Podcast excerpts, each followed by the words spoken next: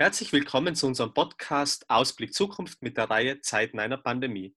In dieser Reihe diskutieren wir das Thema Obdachlosigkeit in Corona-Zeiten. Ich bin Adanka und darf heute den Reini Happ vom gleichnamigen Benefizverein und der Initiative Vinci Bus begrüßen. Hallo Reini. Servus, danke. Ähm, vielleicht kannst du uns zum Einstieg was über deinen Verein und der Initiative Vinci Bus erzählen. Also, ich erzähle euch gern was über den Benefizverein. Wir haben den vor circa drei Jahren gegründet. Mhm. Äh, wir sind insgesamt zehn ehrenamtliche Mitglieder. Warum haben wir den gegründet? Äh, wir haben uns als Ziel gesetzt, wirklich bedürftige Familien aus Tirol, beeinträchtigte Kinder, alleinerziehende Frauen und Männer in Tirol, Obdachlose oder auch Mindestpensionisten zu unterstützen. Mhm. Wir unterstützen zusätzlich, da versuchen wir immer Events zu machen, um eben auch Spenden zu lukrieren. Da haben wir Events schon gemacht fürs Frauenhaus Tirol, für die Arche Herzensbrücke aus Seefeld, für die Tafel Wattens, auch für den Winzebus, fürs Hospizhaus Hall in Tirol mhm. und für den Verein Rettet das Kind. Solche Events äh, schauen zum Beispiel aus, wir machen in, in Wattens, äh, haben wir schon zwei Benefizabende gemacht. Da habe ich mittlerweile doch recht gute Kontakte auch zu Künstlern wie den Mark Bircher, die Petra Frei, Barbara Baldini, Martin Locher oder Marion Christoph. Und äh, bei allen Events, was wir machen, das ist uns wichtig, wird immer 100% des Reinerlöses an die gespendet, für den wir es gerade machen. Ob das jetzt äh, äh, eine Familie ist mit einem Kind mit einem offenen Rücken, haben wir schon zwei gehabt, wo wir einfach die, das Notwendige an Finanzierungen zur Verfügung stellen. Wir haben vor kurzem einen Jänner, einen Charity-Boxkampf gemacht. Da bin ich zum ersten Mal in den Ring gestiegen gegen den Harald Lederer. Wir haben beide vorher noch nie geboxt, haben da wirklich im Forum oben einen Mega-Event aufgezogen und da haben wir zwei Familien unterstützt.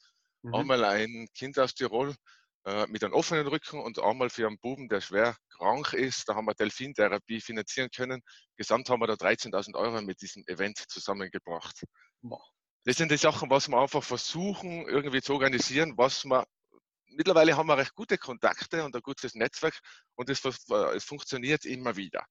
Mhm. Was machen wir noch? Wir machen einmal im Jahr zu Weihnachten eine Lebensmittelsammlung. Da stehen wir immer bei der Swarovski Parkplatz und beim Dates Parkplatz. Aufruf mittels Facebook, mittels Video. Da mhm. haben wir heuer zum Beispiel wirklich 60 Bananenschachtel voll verschiedenste Lebensmittel bekommen, die wir dann an äh, bedürftige Familien wirklich hinfahren und zwischen Weihnachten und Silvester denen geben, die was oder dringend diese Lebensmittel brauchen. Mhm. Mhm. Wir haben ein Event, auf das, äh, was mich einfach persönlich sehr beeindruckt hat, das kann ich da gern näher erklären.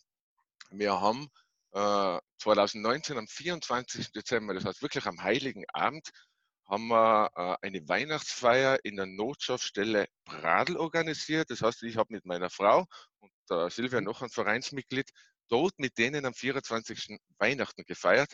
Wir haben dort äh, Schnitzel gemacht, denen äh, jeweils ein Geschenksbachtel gemacht, mit Handschuhen, mit Kappen, Lebensmittel. Haben den Bischof und den Georg Schermer eingeladen, die sind alle gekommen. Mhm. Und was mich sehr gefreut hat, auch äh, die Musikgruppe Herzglut. Die ist die ganze Familie am 24. auf Nacht zu uns gekommen, haben Weihnachtslieder gesungen. Also das war emotional sicher eines der ja, intensivsten Charity-Geschichten, was wir gemacht haben, weil wenn man auch sieht, wie die die äh, Bedürftigen, die Obdachlosen weinen vor lauter Freude. Also das war wirklich eine Mega-Geschichte. Vielleicht was wir noch Weihnachten, mhm. was wir noch machen, ist zum Beispiel, es gibt ja das Wünsche ans Christkind. Da haben wir einfach Familien, äh, die die Wünsche an ihre Kinder nicht erfüllen aus finanziellen Gründen.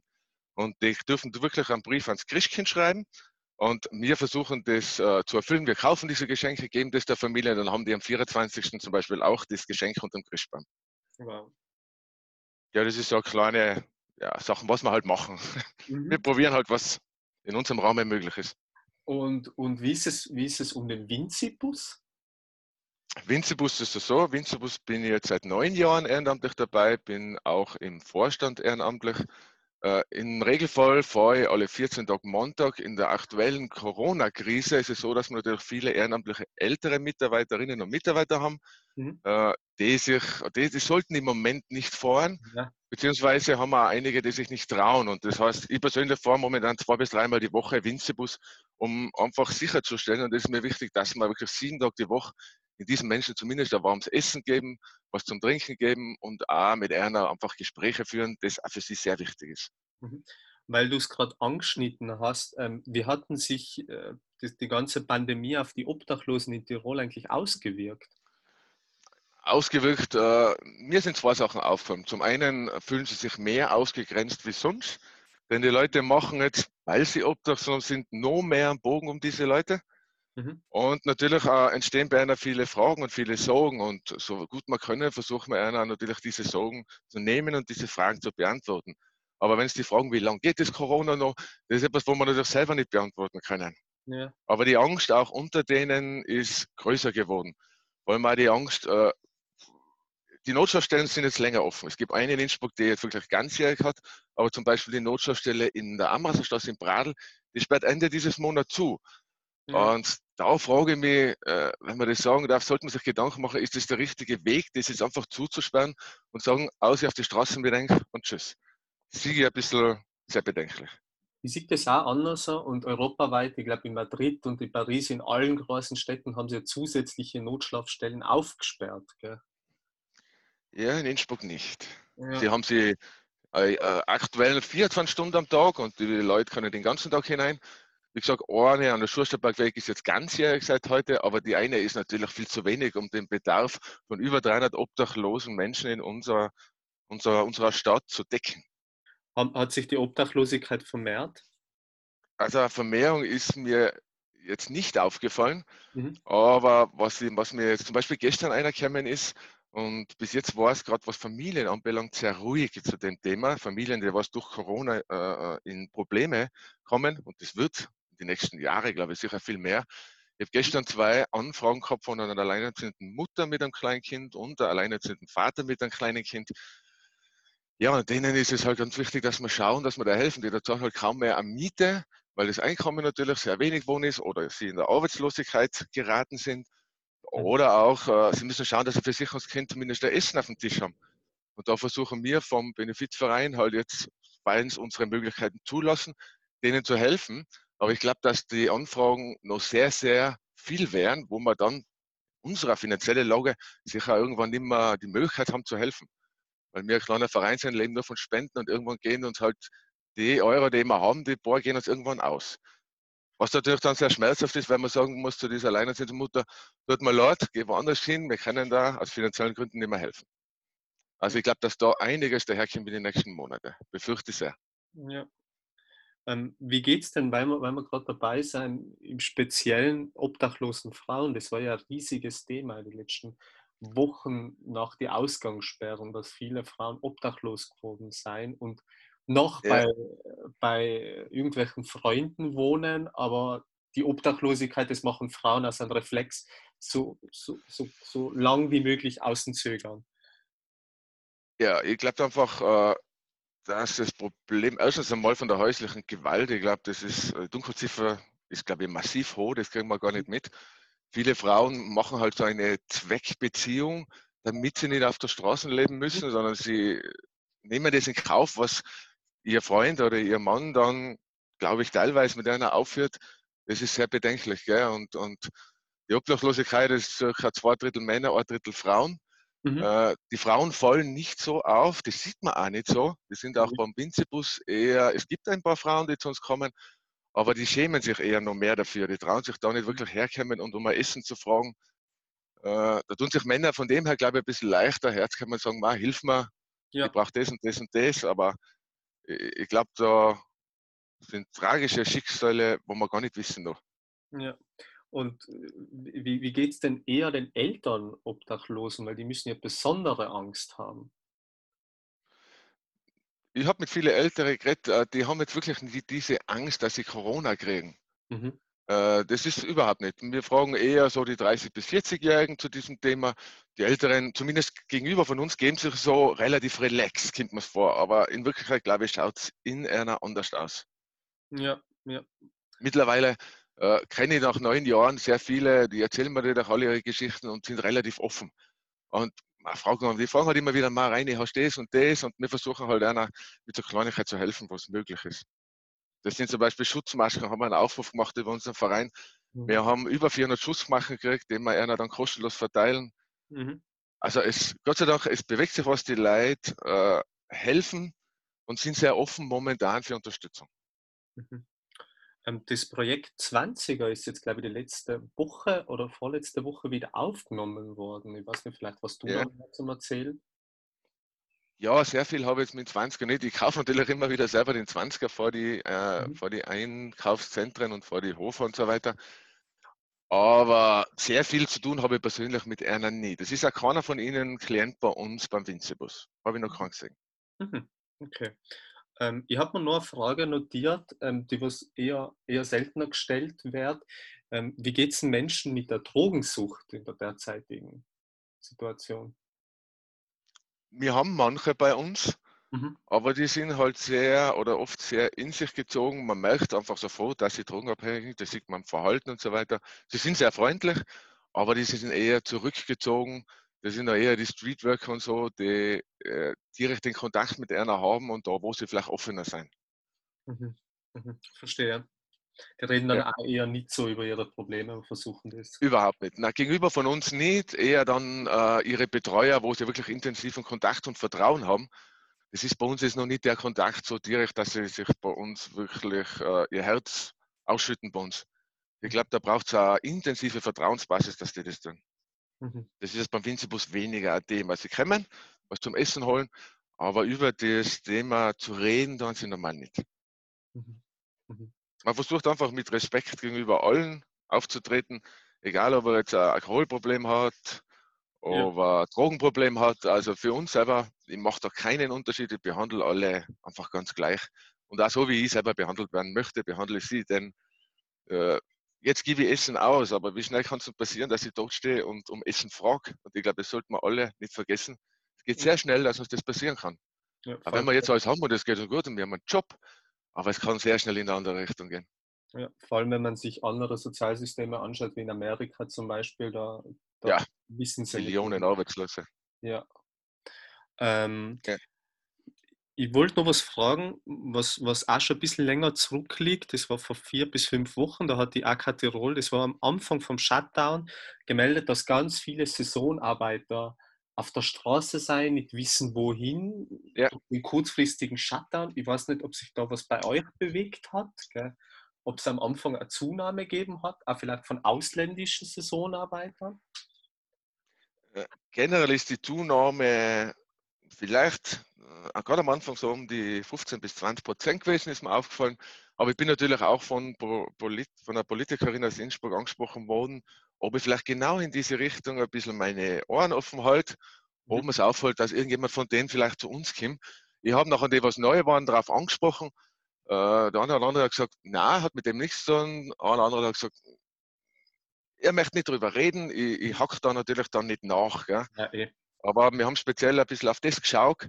Aber mhm. jetzt, dass einer gesagt hat, ja, er ist von dem und dem Hotel oder sonst was, hat uns keiner wirklich äh, zugegeben oder gesagt. Mhm. Aber persönlich glaube ich, dass der eine oder andere sicher da war. Aber der Charme, das dann zuzugeben, also das ist sicher ja. sehr, sehr groß. Ja, klar. Die kommen halt, sind froh, dass sie was zum Essen kriegen und nicht viel über das Thema reden müssen, weil die sind ja in der Ausnahmesituation. Ja, klar klar. Und manche machen das kurze Zeit, äh, manche machen es halt länger und das ist halt immer schwierig. Ja. Ähm, ja, ist ganz schwierig und das wird auch noch schwieriger werden die nächsten Monate, glaube ich. Ja, und ich, da komme ich zu, zu, dem, dass ich in den letzten Tagen habe ich ein bisschen den Wohnungsmarkt eigentlich durch den länger beobachten und da tut sich überhaupt nichts, wenn nicht, dass es teurer wird, das Wohnen. Gell? Wirkt ja. sich das irgendwie bei den Leuten aus oder ja, Auswirkungen ist ja so, Sie haben vorher schon mit Ihren finanziellen Mitteln keine Möglichkeit, eine Wohnung zu finden, weil es gerade bei uns in Tirol und in Innsbruck ja kaum finanzierbar ist. Ja. Und jetzt geht es schon gar nicht, gell? Wie willst du, da, müssen die, die, die Mietpreise massiv nach unten sinken ja. oder die Unterstützungen deren Leute massiv nach oben geschraubt werden, damit die eine Möglichkeit haben, sich nur ein Zimmerle, da braucht man nicht von einer Wohnung reden, wenn die ein Zimmerle hatten, mit einem Dach über dem Kopf waren die ja schon sehr glücklich. Ja. Es gibt natürlich viele Obdachlose, die viel, viele Jahre schon in der Obdachlosigkeit sein und im Freien wohnen, die bringst du gar nicht mehr ein in eine Notschaftsstelle. Ich habe zum Beispiel einen Klienten, der wohnt in einer Höhle an der Hungerburgbahn. Den bringst du zum Beispiel da nicht mehr außer. Der wohnt im Sommer wie im Winter da drinnen. Mhm. Der fragt uns halt immer, hast du einen Schlafsack? Weil ich mache ja immer wieder auch Schlafsacksammlungen für diese, für diese Menschen und Kleidersammlungen für die Menschen und da versorge sie halt genau mit den Sachen, was sie halt da brauchen. Ja. Irgendwo ist das auch das Zuhause für die, also das neue Zuhause für die Leute. Ja. Genau. Und du bringst den nicht in die, in die Notschaftsstellen. Notschaftsstellen ist immer so ein Kriterium. Viele haben Angst. Das einzige Hab und Gut haben sie in ihrem Rucksack. Das ja. legen sie sich da ein und machen die Augen zu. Die haben Angst, dass das bisschen, was sie besitzen, einer dann einfach genommen wird. Ja. Da ist einfach die Unsicherheit sehr groß. Die, die einzige Sicherheit sozusagen. Mhm. Genau. Und in den Zeiten können ihnen weniger Leid auch wirklich eine Sicherheit geben, weil jeder irgendwie unsicher ist. Ja, wir selber sind auch alle unsicher, klar. Wir versuchen das natürlich auch nicht nach außen zu strahlen, sondern gegenüber einer, wenn wir da mit einer was zu tun haben, natürlich Sicherheit auszustrahlen, dann, das hilft einer halt ein bisschen. Wenn ich über mich jammer, was ich für Probleme kriegen kann, äh, das ist das Gegenteil von dem, was ich nachher eigentlich bewirken will bei ihm. Und wir brauchen nicht jammern. Ich habe noch einen Job, auch wenn ich Kurzarbeit bin, ich habe meine Wohnung. Also es gibt in Wirklichkeit keinen Grund zu jammern. Ich kann vielleicht nicht ins Ausland Urlaub machen, aber mit dem, glaube ich, kann man gut leben. Aktuell. Das, das denke ich auch. Gell? Ähm ja, das ist das wenigste ein Problem. Also es ist wichtiger, dass ich Essen und das alles habe, dass ich gesund bin, dass die Familie gesund ist. Das ist, glaube ich, Priorität Nummer eins und nicht irgendwo in Urlaub am Strand oder irgend sowas. Ja. Das ist aber nicht so wichtig, finde ich ähm, weil du es gerade angeschnitten hast, dass, du, dass die mehr Leute zwischen 30 und 40 fragen, was da eigentlich vor sich geht. Ähm, ja. Ich glaube schon, was das für Gründe hat, dass genau die Altersgruppe die fragt und die eher stärker betroffene Altersgruppe das eher so irgendwie verdrängt oder was jetzt nee, ich kann mir einfach eins vorstellen, dass die noch nicht so lange in dieser Obdachlosigkeit sind, in dieser Situation. Mhm. Denn die meisten von ihnen haben eine Familie, die meisten waren verheiratet. Der Grund äh, ist oft eine Scheidung. Was kommt nach der Scheidung? Sehr oft kommt der Alkohol. Daraus resultiert natürlich die Arbeitslosigkeit. Das ist ein Kreislauf, aus dem du ganz schwer rauskommst. Die 30- bis 40-Jährigen, da ist dieses, äh, wo das passiert ist, noch nicht so lange her, denke ich, als wie doch bei Älteren die schon 10, 15 Jahre, 20 Jahre in der Obdachlosigkeit sind, die sich damit einfach ja traurigerweise schon abgefunden haben, dass ihr Leben so, so verlaufen wird.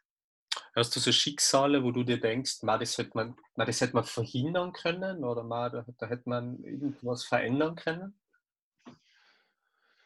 Ah, verhindern. Äh, es, äh, es, ist ganz schwer zu sagen, ob man sowas verhindern kann, aber es ist natürlich gerade seitens der Politik und so weiter, wenn da mehr Unterstützung daherkam, äh, dass man versucht, diese Leute früher aufzufangen mit Beratung und so weiter. Es gibt natürlich sehr viel bei uns. Vielleicht hat man dann die Möglichkeit, da mehr zu verhindern. Aber das ist ganz ein schwieriges Thema. Mhm. Weil oft die Leute dann in sich gehen und, und, und mehr abseits gehen und du kommst dann sehr schwer an die Menschen zu. Du musst erst ein Vertrauen aufbauen, dass er wirklich offen mit dir redet. Und wenn er alles weiß, dann wo gehst du mit ihm hin? Wie unterstützt du ihn? Also ganz schwierig. Ähm, die letzte Frage bei den ganzen Folgen dreht sich immer um, ein, um einen Blick in die Zukunft. Was würdest du sagen, was, was euch die nächsten Wochen, Monate nur erwarten wird vom Gefühl? Also vom Gefühl her, das ist schon fast ängstlich, würde ich sagen, mhm. glaube ich, dass sehr, sehr viele Anfragen an uns herankommen werden, äh, mit Familien vor allem, die dringend Unterstützung brauchen, weil sie die Miete nicht mehr zahlen, weil sie schauen müssen, dass sie für sich und die Kinder Essen auf den Tisch kriegen. Also ich glaube, das wird uns massiv in den nächsten Monaten blühen, glaube ich. Wie gesagt, gestern waren die ersten zwei und das ist, glaube ich, der Anfang von etwas, was uns wahrscheinlich jahrelang sogar begleiten wird. Ja, ja. Viele sprechen ja davon, dass die Arbeitslosigkeit die nächsten Jahre auf einem konstant hohen Niveau bleiben wird. Ja, da also da bin ich überzeugt, ja. Ja. Weil einfach auch die Betriebe jetzt nicht einfach Leute ohne Ende einstellen, weil sie auch nicht wissen, das ist ja auch Existenzängste. Wenn man sich die Wirtschaft momentan anschaut und äh, wie geht es weiter, wie ist der Konsumverhalten von uns und der ist eher, glaube ich, zurückhaltend, weil es gibt einfach wichtigere Sachen. Lieber schauen, dass ich irgendwie einen Notgroschen auf Seiten tue, kommt eine zweite Welle, ich muss mich auf das vielleicht vorbereiten. Und jetzt irgendeine Sachen zu kaufen, was nicht lebensnotwendig sind, ich glaube, das, was viele momentan nicht tun werden, und das wird der Wirtschaft natürlich nicht helfen. Und die Arbeitsplätze äh, natürlich da nicht steigern durch die Verhalten von uns. Und durch die Digitalisierung werden da ganz viele Arbeitsplätze einfach weggekürzt, vor allem wenn man jetzt eine gute, unter Anführungszeichen für ein Unternehmen, eine gute Testphase dazu hat. Ja, ja. Und einfach das Problem auch online bestellen, ich glaube, das hilft unserer Wirtschaft nicht. Wenn ich, wie ich gehört habe, Amazon, also die machen Umsätze wie noch nie. Ja. Und, auch, und viele werden dabei bleiben. habe ja. ich die Befürchtungen. Und das äh, bringt keinen einzigen Arbeitsplatz bei uns in Tirol zum Beispiel. Bitte. Was wir noch machen und äh, zum Beispiel beim Winzebus machen wir von uns vom Benefizverein aus, die haben ja alle, oder viele von ihnen haben ja Hunde. Und Hunde ist das, mhm. das, das, das Liebste einer und da daten sie alles. Da zahlen wir zum Beispiel vom Benefizverein die Tierarztrechnungen, damit einfach die Hunde wirklich das ja. an Impfungen und so kriegen, was sie dringend brauchen. Und da bringen ja einer auch jedes Mal Futter für die Hunde. Mhm. Zum Beispiel hat mir die Notschaftsstelle in Bradl, das ist glaube ich drei, vier Wochen her angerufen, weil es da kein Band momentan als Ausgabe von der Obdachlosenstelle gegeben hat, die keine Unterhosen mehr gehabt. Und ich gesagt, passt, dann haben wir 50 Unterhosen beim Interspar gekauft, damit mhm. sie wenigstens Unterhosen haben. Ich glaube, das ist das Mindeste, was wir brauchen. Ja. Und eine Aktion, das muss jetzt nicht eine, äh, kannst du auch gut ausschneiden. Zum ja. Beispiel mache ich jetzt seit Ende März in der Katharinenstube in Innsbruck, da werden ja Mittag immer 80 bis 100 Menschen kostenlos mit äh, Essen versorgt. Mhm. Das sind Bedürftige dort, Obdachlose, aber auch Mindestpensionisten, die kein Geld haben, um sich das Essen zu finanzieren. Und da liefern wir seit Ende März jede Woche am Montag Obst, weil mir die Leiterin angeredet hat, rein, wir haben kein Obst. Äh, wir gehen da jede Woche, oder ich gehe jede Woche am Montag her, fahre in die Markthalle, kaufe dort Obst mhm. und ich liefere einer das. Das kostet wöchentlich 200 Euro, mhm. weil das ist auch recht viel. Und äh, habe nachher versucht, okay, irgendwie muss ich das finanzieren. Dann habe ich gedacht, okay, jetzt probierst du was. Dann bin ich an mehrere hergegangen von, von äh, Innsbruck Politiker, zum Beispiel die Pauli Gerald vom Gerechten mhm. Innsbruck, die Elle Meyer SPÖ, Vizebürgermeister Anzengruber, Bürgermeister Georg Willi, die Christine Opitz-Blörer und mhm. alle haben mir zwischen 700 und 1000 Euro jeder gegeben, um wirklich das zu finanzieren. Ja. Das heißt, wir sind mittlerweile bis Juli, wo wir es finanziert haben. Ich finde auch das mega. Also, ja. wie gesagt, wenn man an die Leute herantritt, sie helfen. Man ja. muss nur herantreten. Also, echt mega, das muss ich auch wirklich sagen. Ja, und den ersten, es ist selbstverständlich, dass die uns helfen. Den, und den ersten Schritt setzen sozusagen. Genau, es geht nur um das, dass an, an die Firmen oder an die Personen herantrittst und sagst, wir haben das und das Projekt. War es möglich, dass du uns unterstützt? Mittlerweile kennen sie uns vom Verein her. Das ist unser Glück, dass wir so ein Netzwerk haben, dass sie sagen, okay, denen kann man helfen. Sie wissen, wo das alles hinkommt. Und das hilft uns momentan einfach, um wirklich denen allen zu helfen. Jetzt, jetzt nur eine Frage, weil es mir gerade ad hoc einfällt. Hat sich die Hilfsbereitschaft eigentlich gesteigert seit, ja. seit der ganzen Krise? Die Hilfsbereitschaft hat sich eindeutig gesteigert. Wenn ich, ich habe alle möglichen Firmen natürlich gleich am Anfang der Krise gemacht, versucht diese anzuschreiben. Ob das Rechreis war, Handel war, äh, ob das der Hofer war, ob das der Spar war. Also und von alle ist Hilfe gekommen. Also muss ich sagen, also Hut ab. Da haben mir einige geholfen, glücklicherweise. Mhm. Mhm. Gut, dann sage ich danke für das nette Interview und viel, viel, viel, viel Ehrgeiz und, und Motivation und Mut und ganz viele Attribute noch für die nächste Zeit, weil du wirst, glaube ich, alles brauchen. Gell? Ja, wie gesagt, solange ich gesund bin, die Motivation fehlt nicht, werden wir einfach helfen, so gut es irgendwie geht. Für mich gar keine Frage. Gar keine danke. Frage. Danke. Bitte, gerne.